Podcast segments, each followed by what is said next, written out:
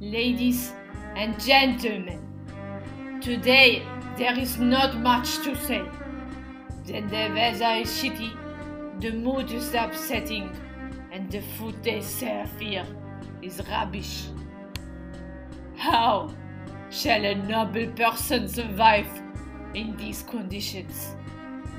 We are doomed to hell, and my wife's destiny is for heaven. Will she go to heaven if I'm chained for her in this forsaken dungeon?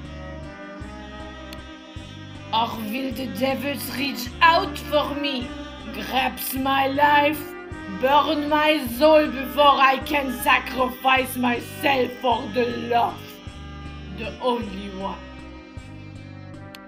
I am desperate, more than any man can imagine in this world full of distraction and ruin. Can my worthless life at least save my wife's life? The woman who gave birth to our little monsters, cute as hell.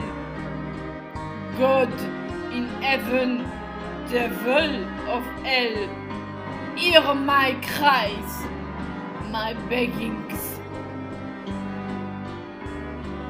and let my life, oh, excuse-moi, my wife, live in heaven, not here.